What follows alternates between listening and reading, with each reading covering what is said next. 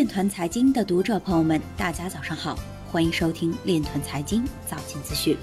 今天是二零二零年九月八日，星期二，农历庚子年七月二十一。首先，让我们聚焦今日财经。阿根廷国家移民局遭到勒索软件攻击，被要求支付三百六十二万美元比特币赎金。美国经济复苏迫使人们对比特币等避险资产的需求下降。中国区块链城市创新发展指数，北深上杭排名前四。粤港澳大湾区绿色金融联盟揭牌，将在区块链、光伏项目等领域展开探索。过去三天，以太坊网络新增六十八个持币大户。交易所比特币净流入量周末大幅上升。英国加密银行获得 EMI 许可证，并推出法币与加密货币支付。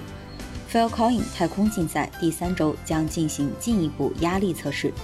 北京金融局局长表示，第三批监管沙盒项目将进一步扩大试点范围。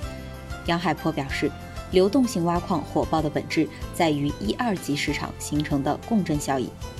今日财经就到这里。下面我们来聊一聊关于区块链的那些事儿。据上海证券报消息，九月七日，在二零二零年服贸会第三届“一带一路”服务贸易合作论坛上，中国贸促会副会长张胜峰就促进服务贸易国际合作提出建议称，要坚持开拓创新，积极培育服务贸易新业态新模式，要顺应数字化、网络化、智能化发展趋势。